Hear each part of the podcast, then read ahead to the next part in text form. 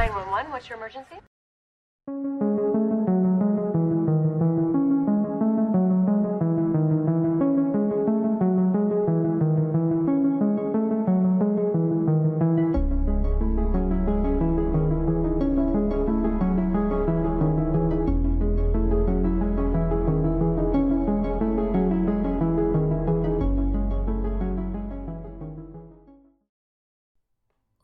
Hola, amigos, espero que estén todos súper bien.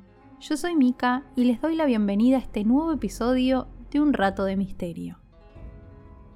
En el día de hoy les voy a contar la historia de Madeleine Smith, mejor conocida como la envenenadora de Glasgow. Antes de empezar, los invito a seguir el podcast desde la plataforma en que me estén escuchando, ya que eso ayuda un montón a que estos episodios sigan circulando y esta comunidad crezca cada día más. Ahora sí, una vez más y como siempre, los invito si quieren a buscar un té, un café, lo que les guste tomar y empezamos con el caso.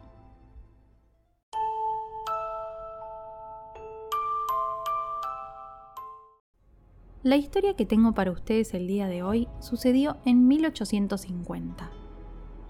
La protagonista es Madeleine Smith, una joven de clase alta de Glasgow, Escocia. Madeleine era la hija mayor de James y Elizabeth Smith, que además tenían otros cuatro hijos. Y como todas las jovencitas de clase alta en aquel entonces, Madeleine pasaba sus días asistiendo a distintos eventos, bailes, todo lo que se esperaba para una mujer de su posición. Sin embargo, esta joven en particular escondía un gran secreto. Tenía una relación clandestina.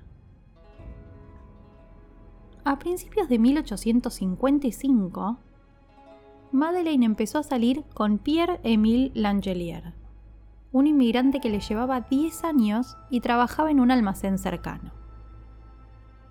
En aquel momento, y de acuerdo a las normas de la sociedad a la que la joven pertenecía, salir con alguien tan mayor y de otra clase social era algo totalmente inadmisible. Es por eso que ambos decidieron mantener su relación en secreto. Así, se veían a escondidas, en general por la noche, y se mandaban muchísimas cartas de amor. Esta relación se mantuvo de esta forma por dos años, hasta que la familia de Madeleine decidió que ella era lo suficientemente adulta como para casarse, y sin saber nada de su relación con Pierre, arreglaron una unión matrimonial con William Harper Minock, otro joven de la clase alta. Esta situación obligó a Madeleine a ponerle fin a su relación con Pierre, quien se lo tomó muy pero muy mal. Frente a la ruptura, la joven le pidió a su novio que le devolviera las cartas de amor que ella le había mandado para evitar que alguna saliera a la luz y exponga la relación. De hecho, antes de hablar con él sobre el tema, ella había quemado todas las que él le había mandado. Pero Pierre estaba muy dolido por toda la situación e impulsado por su enojo, la amenazó con que iba a enviarle todas las cartas de Madeleine a sus padres incluso aquellas que hablaban de situaciones íntimas que habían ocurrido entre los dos.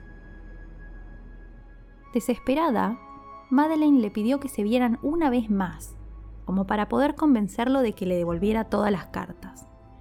Y así quedaron en encontrarse el 22 de marzo de 1857.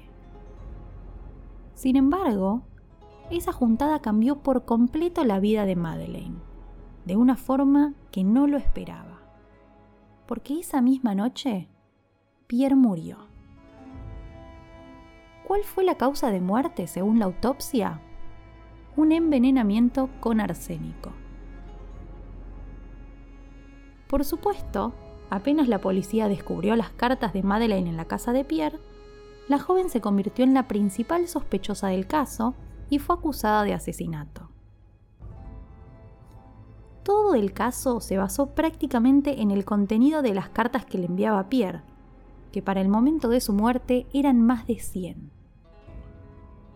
De pronto todo el pueblo sabía con lujo de detalles lo que sucedía entre ellos, porque el contenido de las cartas empezó a hacerse público, lo que puso a Madeleine en el ojo de la tormenta.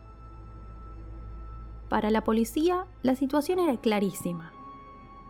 Madeleine había matado a Pierre para evitar que el hombre hiciera pública su relación.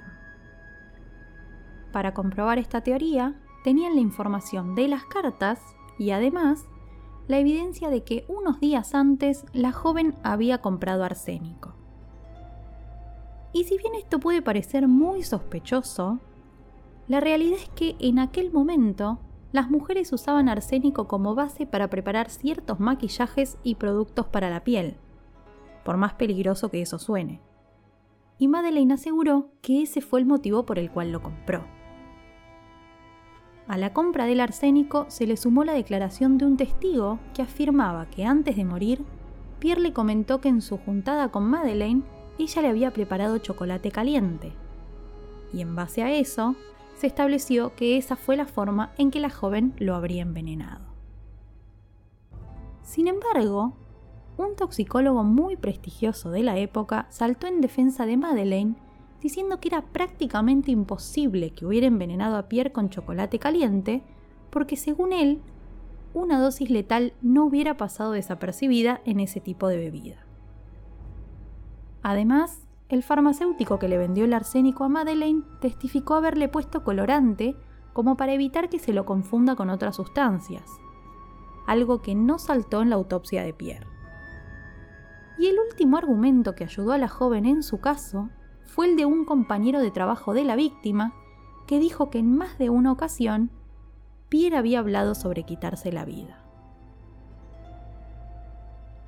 A raíz de toda la evidencia del caso y los argumentos en defensa de Madeleine, el jurado se pronunció resolviendo que el crimen simplemente no podía ser probado.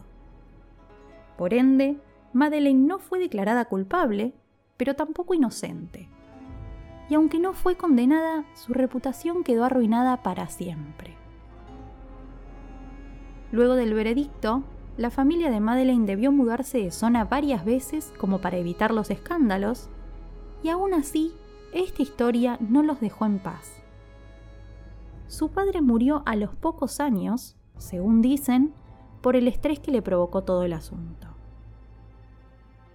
Madeleine, por su parte, se cambió de nombre y en 1861 se casó con un hombre llamado George con el que tuvo dos hijos. La mujer y George estuvieron juntos hasta 1889, año en que decidieron disolver la pareja, y luego de eso, Madeleine se mudó a Nueva York. Allí conoció a su segundo y último marido, William Sheehy, con quien estuvo hasta el momento de su muerte.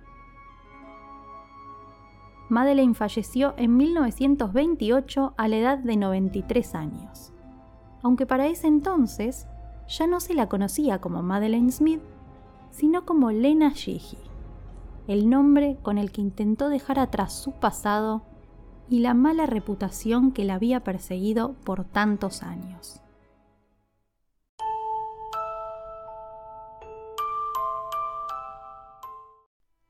Espero que les haya gustado este nuevo episodio del podcast y les agradezco por haber llegado hasta acá.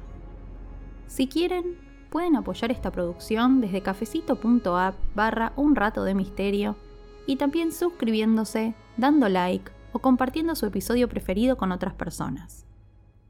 Queridos amigos, eso ha sido todo por hoy. Les mando un beso grande y los despido. Hasta el próximo episodio.